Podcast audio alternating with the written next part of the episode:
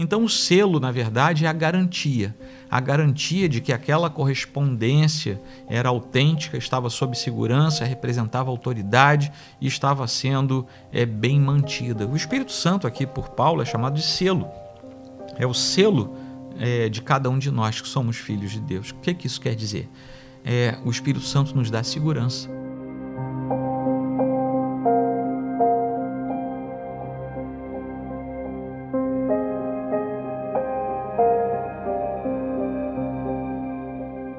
Fala pessoal, estamos novamente aqui com o reverendo Joel Teodoro, da Igreja Presbiteriana do Bairro Imperial, aqui no Rio de Janeiro. E hoje damos início a uma nova série chamada Cartas da Prisão, que eu tenho certeza que vocês vão gostar. E o primeiro podcast da série é sobre a carta de Paulo aos Efésios. Sou seu host, Gabriel Garache, que Deus te abençoe.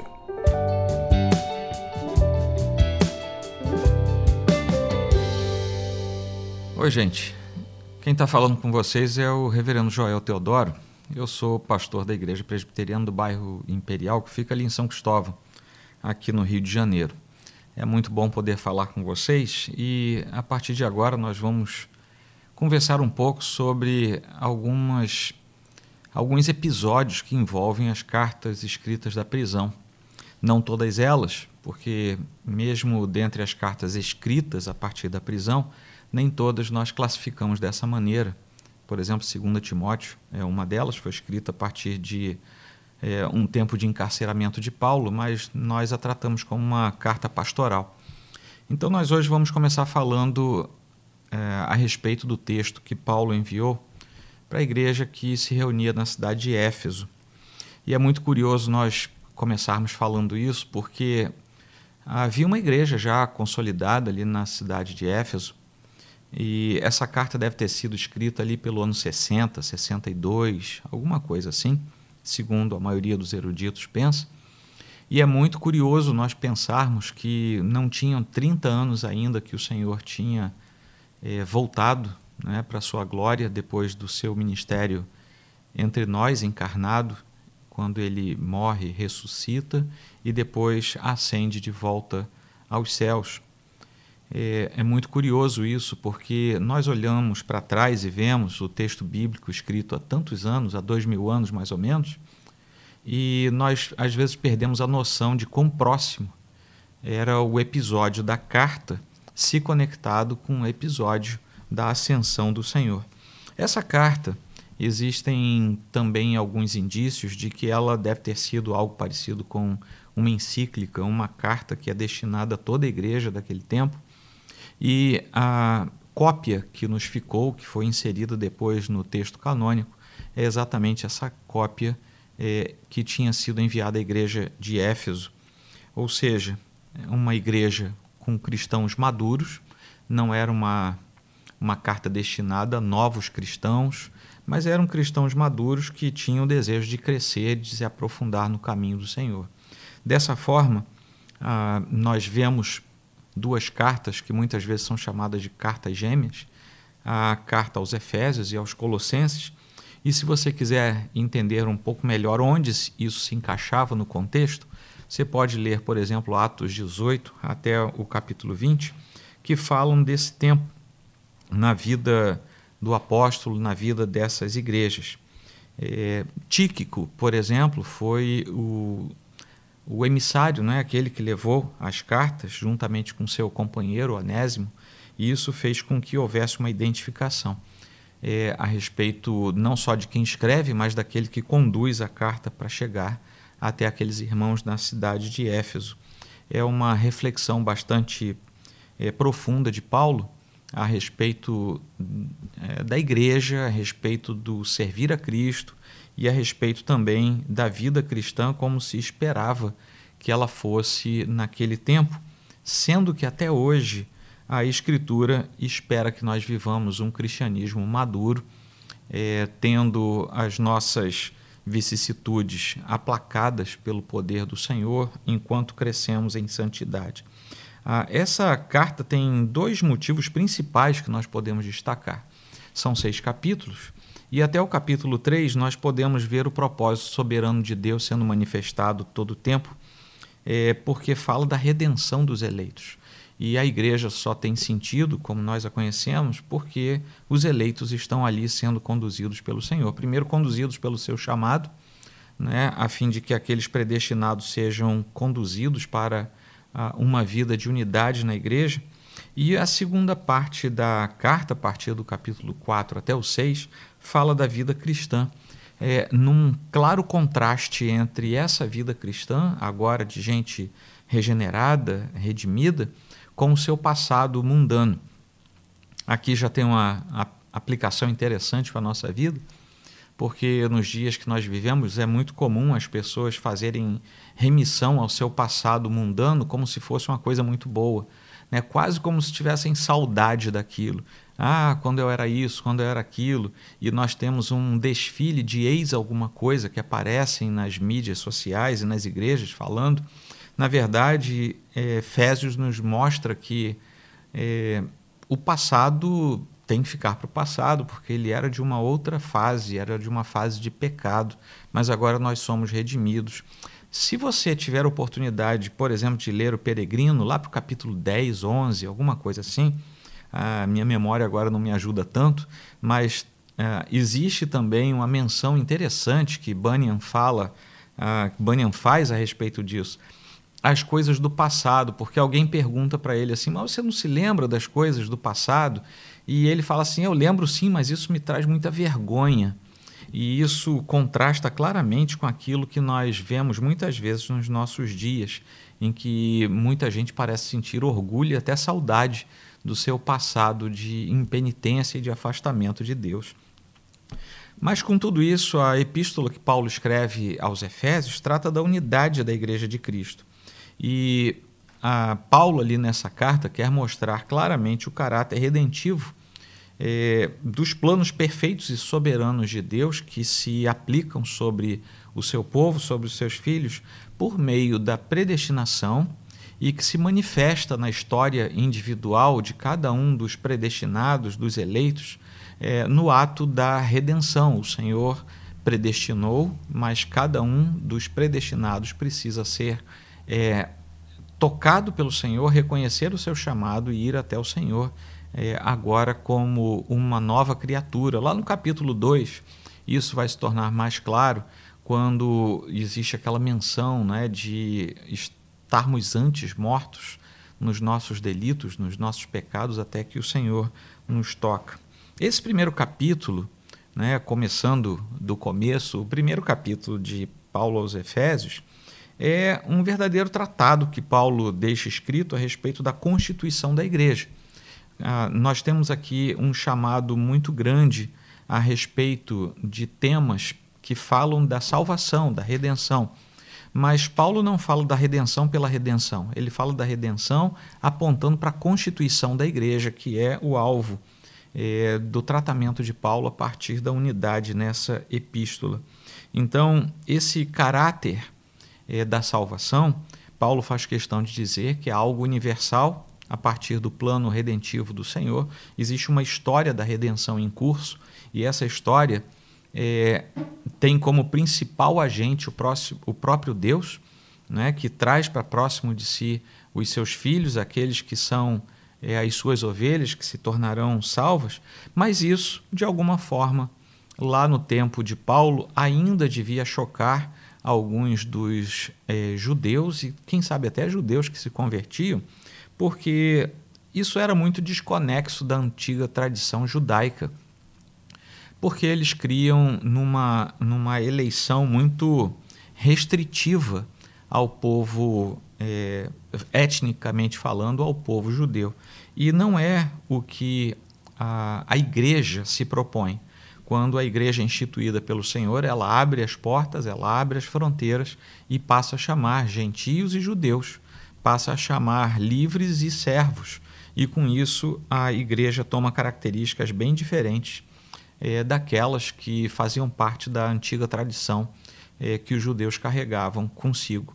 Muitos dos judeus que se convertiam no tempo de Paulo ainda tinham uma percepção errônea de que a igreja que nascia precisava ser também uma igreja é, quase que judaica, é, judaizada. E aqui mostra também o texto uma nova perspectiva a respeito do povo de Deus, que ele não precisa voltar a raízes antigas eh, de tradições e de religiosidade para conseguir alcançar o favor de Deus, porque o favor de Deus é oferecido, é gracioso para aqueles que entendem o chamado do Senhor. Está aí mais uma aplicação.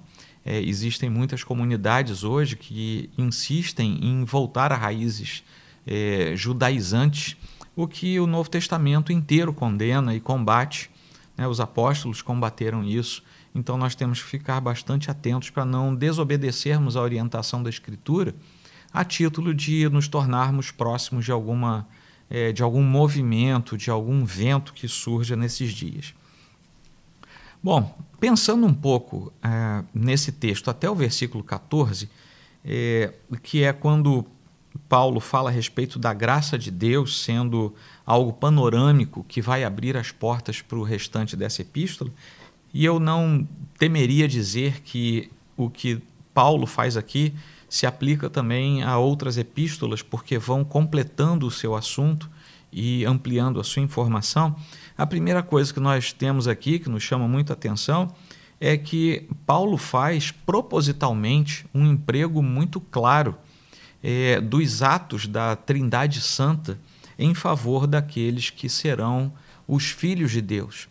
Então, Paulo escreve para uma igreja, igreja de crentes, igreja de gente madura, de gente fiel, de gente que queria crescer na graça e no conhecimento do Senhor.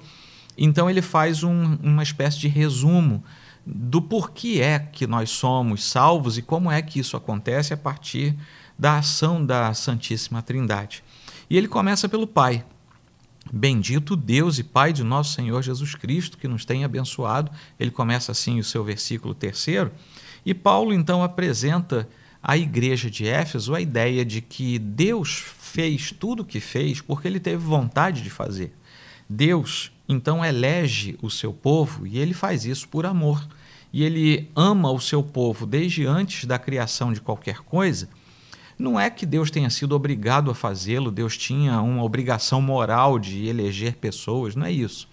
Deus elegeu porque ele quis. A vontade de Deus é soberana, é perfeita, e essa vontade de Deus, então, depõe a favor da liberdade do ser de Deus. Deus é totalmente livre, a sua liberdade é perfeita, o seu desejo é santo, e ele então tem essa vontade que ele expressa através da sua eleição. E ele o faz por amor. Nós que somos é, aqueles que creem nessa faceta de Deus, nós vemos isso como algo muito proveitoso e que nos gera muito descanso ao coração. Nós descansamos no fato, nós nos sentimos seguros no fato de que Deus nos elegeu e que Ele fez isso por nós simplesmente porque nos amou. Ele não tinha por que fazer isso. Então, todos nós que estávamos mortos, é, como zumbis, andando sem direção, sem rumo, é, embora parecêssemos vivos, não éramos vivos, nós não tínhamos por que clamar ao Senhor a menos que o Senhor nos socorresse, nos acudisse, nos tirasse desse estágio de morte, de letargia profundo da nossa espiritualidade. Então, nós nos sentimos seguros e gratos a Deus porque, sem nenhuma obrigação, o Senhor resolveu nos amar e nos chamou.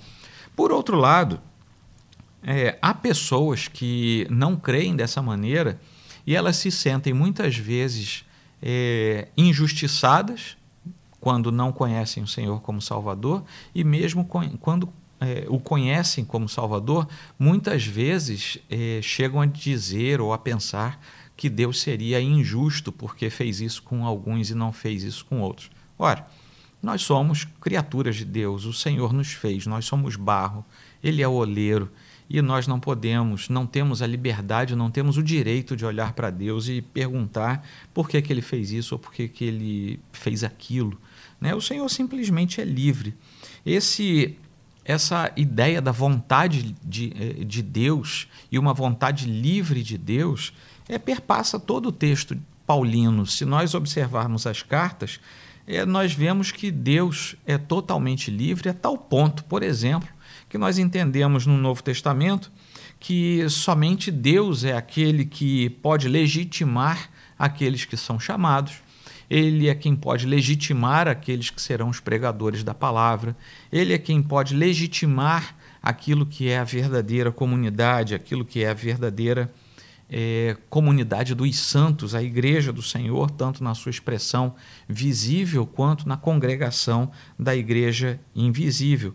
A ideia da predestinação, então, que é muito clara aqui nesse capítulo primeiro da carta que Paulo escreve aos Efésios, é, faz uma, uma conexão direta com a segurança eterna que nos é dada porque Deus, na sua própria eternidade, foi aquele que nos chamou. Ele nos predestinou e por isso mesmo nós fomos primeiramente revestidos pelos decretos que nos remetem a uma percepção da segurança de Deus. Se Deus nos chamou, se Deus nos predestinou, se Deus nos, sal nos salvou e se nós entendemos tudo isso como sendo a expressão da palavra de Deus é, que cumpre e nos mostra os atos de Deus, então nós nos sentimos seguros. E essa segurança não deve nos tornar letárgicos, pelo contrário, essa segurança deve nos fazer andar em direção ao mundo, a fim de que nós, abrindo a nossa boca como igreja, possamos também dizer ao mundo o que é a palavra de Deus, qual é o seu desejo, qual é a sua estrutura de expressão e de convite, porque somente com a pregação do Evangelho, esse é o meio ordinário pelo qual Deus é, traz e atrai para si os seus eleitos, é que as pessoas reconhecem o chamado do Senhor. E ali se cumpre também aquela fala do Senhor Jesus, não é? é que as ovelhas é, ouvem a sua voz e reconhecem e vão atrás dele. Como é que a voz do Senhor é ouvida hoje? É ouvida porque a igreja fala. A boca da igreja é aquela que apregoa a boa pregação do Senhor. Ora, é diante desse Senhor que nós estamos que nós temos sido abençoados e abençoados pelo chamado do Senhor e somos abençoados a partir de daquilo que o Senhor faz nas próprias regiões celestes em Cristo Jesus, quando ele nos chama. Isso quer dizer o quê? Nós somos chamados e em Cristo Jesus, ou seja, através da obra, através da execução que Cristo fez em nosso favor, sendo ele levado por um, por um desejo perfeito da, da Santíssima Trindade, ele executa então o seu ato vicário e por isso, em Cristo Jesus, por meio dele, nós somos chamados ao Senhor e somos consolidados como seus filhos. Lá no versículo 4, nós temos a, uma expressão bem clara de que Deus nos escolheu nele, nós fomos escolhidos em Cristo Jesus.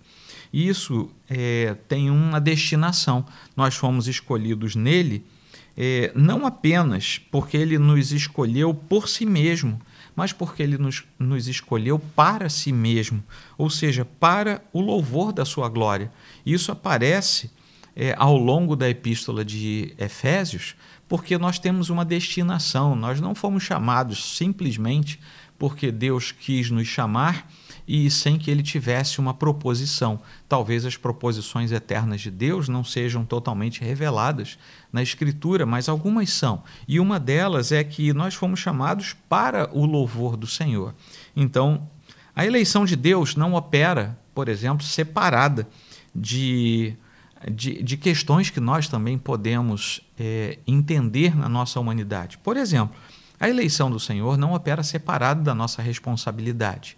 Não é porque o Senhor nos escolheu que nós não vamos é, ser responsáveis pelos nossos atos.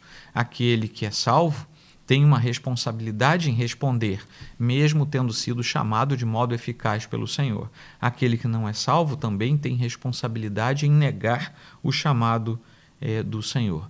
É por isso que, tendo sido salvos, nós nos tornamos, como Paulo mesmo fala, santos e irrepreensíveis cá para nós. Vamos pensar o que é isso? Como é que eu e você podemos pensar que nós somos santos e que somos irrepreensíveis? Eu não sei se você já parou para pensar, mas ser alguém irrepreensível é ser alguém que não pode ser repreendido por nada. E é muito complicado, porque você se olha no espelho e você sabe o que você é. Eu também me olho e eu sei o que, que eu sou. Então, nós sabemos o volume de coisas que nós ainda temos a consertar na nossa vida Ocorre que lá em Cristo Jesus nós somos tidos pelo Pai como santos e irrepreensíveis.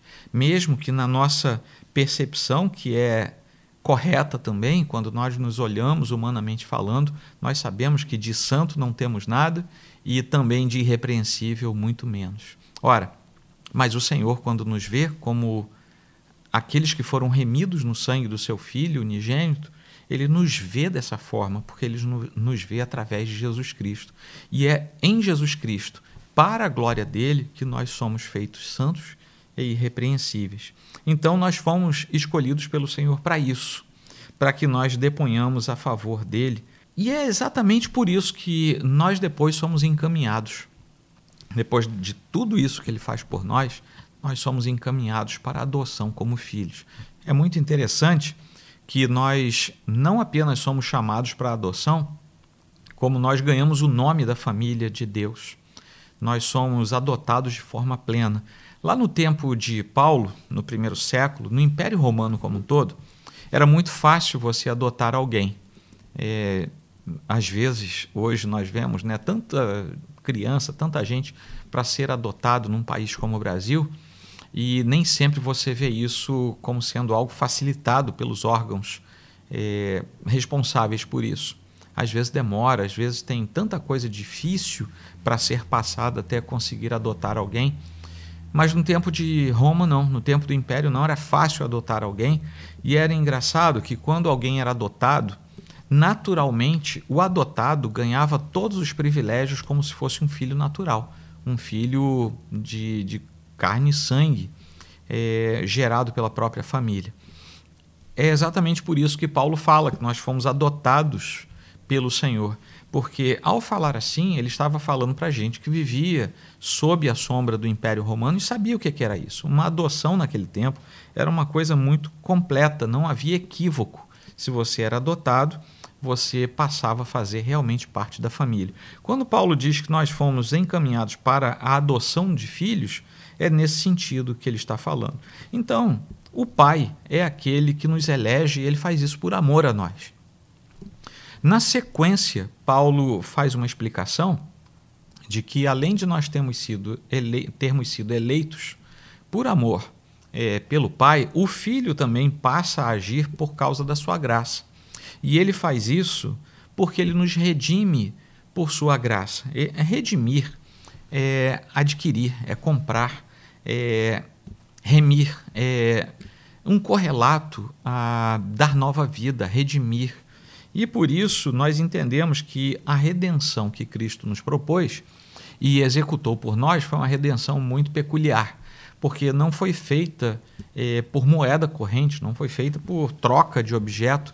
A Escritura é muito clara em nos contar que o preço que foi pago foi um preço muito alto, incomparável a qualquer outro preço, e ele usa para isso seu próprio sangue um sangue sem pecado, um sangue totalmente perfeito, totalmente santo. E o Senhor faz isso por nós.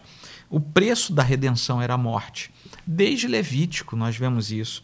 É, lá em Romanos 3 se fala isso. Em Hebreus capítulo 9 se repete isso.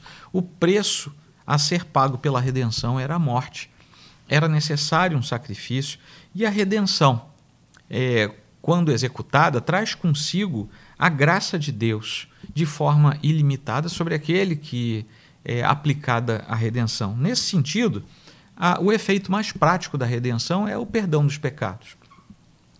Muita gente hoje se pergunta, é, você quando fala para alguém, você pode dizer assim, olha, eu vim pregar para você, eu vim falar do amor de Deus, e a pessoa às vezes pergunta, mas para quê?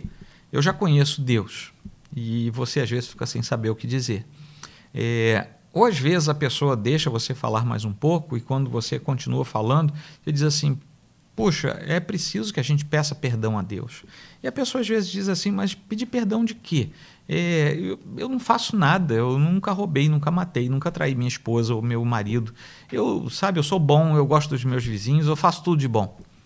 E é verdade que há muita pessoa ao nosso redor, muita gente ao nosso redor, que tem boa índole, tem bom caráter mas é triste a gente dizer isso. Quando a gente olha para a Escritura, a gente sabe, pela informação do Senhor, que tanto faz uma pessoa ser um, um pecador empedernido, o pior, o mais violento, o mais atroz pecador, ou uma pessoa de boa índole.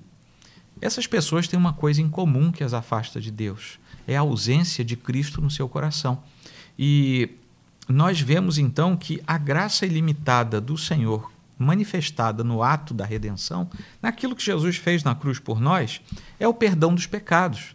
E o perdão dos pecados é, tem por iniciativa duas coisas: igualar todo mundo é, de forma muito negativa, porque diante do perdão necessário, é, também se torna claro que todo mundo pecou e todo mundo carece da glória de Deus e da sua manifestação graciosa. Então, todo mundo fica nivelado muito por baixo. Todos pecaram.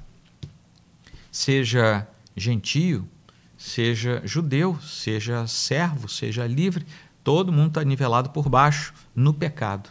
Todos pecaram. Carecem da presença do Senhor.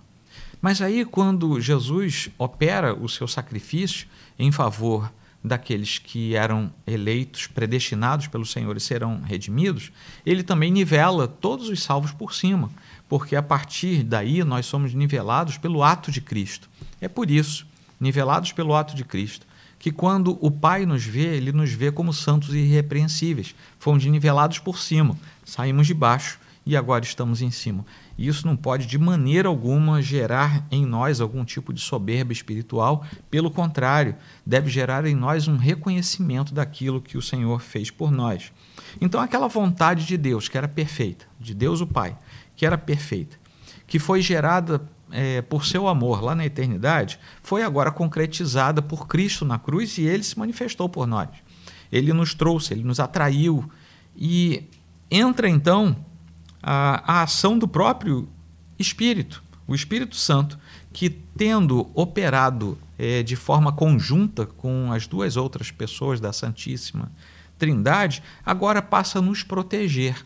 Se nós antes fomos escolhidos por amor, fomos então é, graciosamente redimidos por Cristo, agora nós somos protegidos é, a partir da promessa pelo Espírito Santo. O Evangelho de Jesus precisa ser ouvido, ele precisa ser crido, e só então ele traz salvação. Né? Entra na nossa cognição. É, a partir da cognição tem que descer para o coração. E ali nós então somos convertidos pelo Senhor ao seu caminho. Mas é o próprio Espírito Santo que, uma vez tendo operado o direcionamento da nossa percepção até a cruz, porque nós estávamos mortos, a gente não olhava para a cruz nenhuma. A gente podia até saber de Deus e até acreditar que um Deus, é, como o Deus da Bíblia, é, existe. Mas acreditar, até os demônios acreditam. E, para falar a verdade, até tremem e temem diante de Deus, mas não amam, não conseguem amá-lo, porque eles são absolutamente afastados, são inimigos da cruz. Nós éramos inimigos da cruz e, nesse sentido, muito parecidos com esses espíritos malignos. Mas o Espírito Santo pegou os nossos olhos e os dirigiu até a cruz. E uma vez que nós olhamos para a cruz e conseguimos ver aquilo que o Senhor fez por nós, nós então tivemos o nosso coração transformado. E uma vez tendo o nosso coração transformado, acontece alguma coisa. Nós precisamos começar a andar nessa caminhada nova. E é o Espírito Santo que nos ajuda. Ele é o consolador prometido pelo Filho que disse: Olha, eu vou voltar para o Pai, mas eu vou deixar um outro consolador com vocês. E nesse momento em que o consolador passa a morar dentro de nós, e Paulo vai falar disso um pouco mais à frente na sua própria carta, é, ele passa a morar dentro de nós. Há, há outros episódios de Paulo em que ele nos compara, compara os nossos corpos, por exemplo, com tabernáculos. É, isso quer dizer é uma remissão que ele faz ao tabernáculo do Antigo Testamento, porque era um templo móvel. Né, depois o templo foi construído em Jerusalém, ele deixou de ser móvel. Mas a, a figura que Paulo evoca para nós é que nós somos móveis, né? como o tabernáculo era móvel. Ele era montado e desmontado conforme, conforme o povo avançava na sua peregrinação. Então o templo, é, que era móvel, era armado ali, havia todo o rito, toda a expressão cultica diante de Deus naquele tempo. E com isso, Paulo nos compara a tabernáculos. Ora, no tabernáculo, Deus também morava. Vamos colocar isso entre aspas, porque é óbvio que Deus é um Deus onipresente, ele está em toda parte. Mas havia a manifestação clara de Deus no tabernáculo e Paulo agora faz esse comparativo. Nós também somos tabernáculos e Deus se manifesta em nós. E exatamente por isso é, nós somos comparados. Algo tão simples, tão rude, tão fugaz, tão fácil de montar e desmontar. Um dia todos nós seremos desmontados permanentemente, mas ali o Senhor habita e a sua glória se manifesta. Essa é a ideia do Filho de Deus. O Espírito Santo, então, nos ajuda a buscarmos um caminho que seja um caminho é, elevado diante de Deus, um caminho de santidade. Esse caminho de santidade, só quem pode estar nele é, são aqueles santos irrepreensíveis sobre os quais Paulo já falou antes. E agora, é, o Espírito Santo funciona como selo. Um selo, naquele tempo, era algo feito para lacrar as correspondências. E é interessante que a pessoa que conduzia aquilo se tornava responsável pela integridade do selo.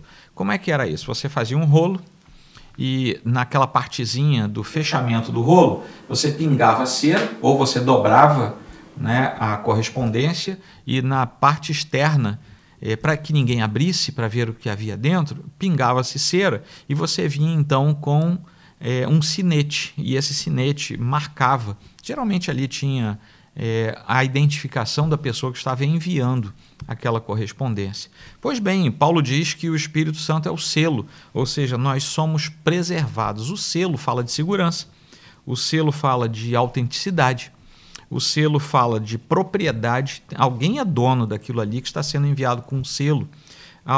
O selo fala de autoridade, alguém mandou aquilo ali, aquilo é uma ordem importante.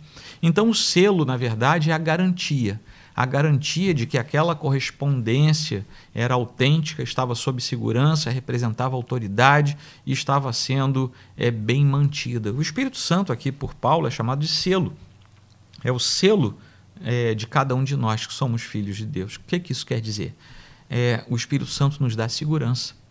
O Espírito Santo nos mantém sendo autênticos. O Espírito Santo continua depondo a favor da propriedade que está sobre nós. O Espírito Santo alardeia que nós pertencemos ao Senhor. É por isso que às vezes o mundo não gosta da gente, porque o mundo descobre que nós somos é, servos de outro Senhor. É, o Espírito Santo também fala que nós somos autênticos diante de Deus. Tudo isso que era simbologia de um selo de correspondência naquele tempo, Paulo aplica a nós, sendo que o Espírito Santo é o selo. Então, ele é a garantia é, de uma herança futura, de uma relação futura, gloriosa e permanente com o Senhor nosso Deus. Ora, resumindo tudo isso que nós vimos, nós entendemos que o Pai nos elegeu, e ele nos elegeu lá no pretérito passado, quando nada ainda havia, é, e ele fez isso por sua soberana vontade, porque nos amou. Simples desse jeito. E é difícil a gente querer é, entender o coração de Deus. Simplesmente nós aceitamos a verdade que está exposta na Escritura. Então vem Deus, o Filho, é, e nos redime. Ele nos redime num tempo aceitável. Esse tempo é o, é o nosso tempo, aquele em que nós somos chamados pelo Senhor e reconhecemos o seu chamado na nossa história individual. Esse é o tempo aceitável, né, em que a sua infinita graça é manifestada e nós a compreendemos. E nós a compreendemos porque o Espírito Santo aponta é, os nossos olhos para a cruz e nós passamos então a entender o chamado do Senhor.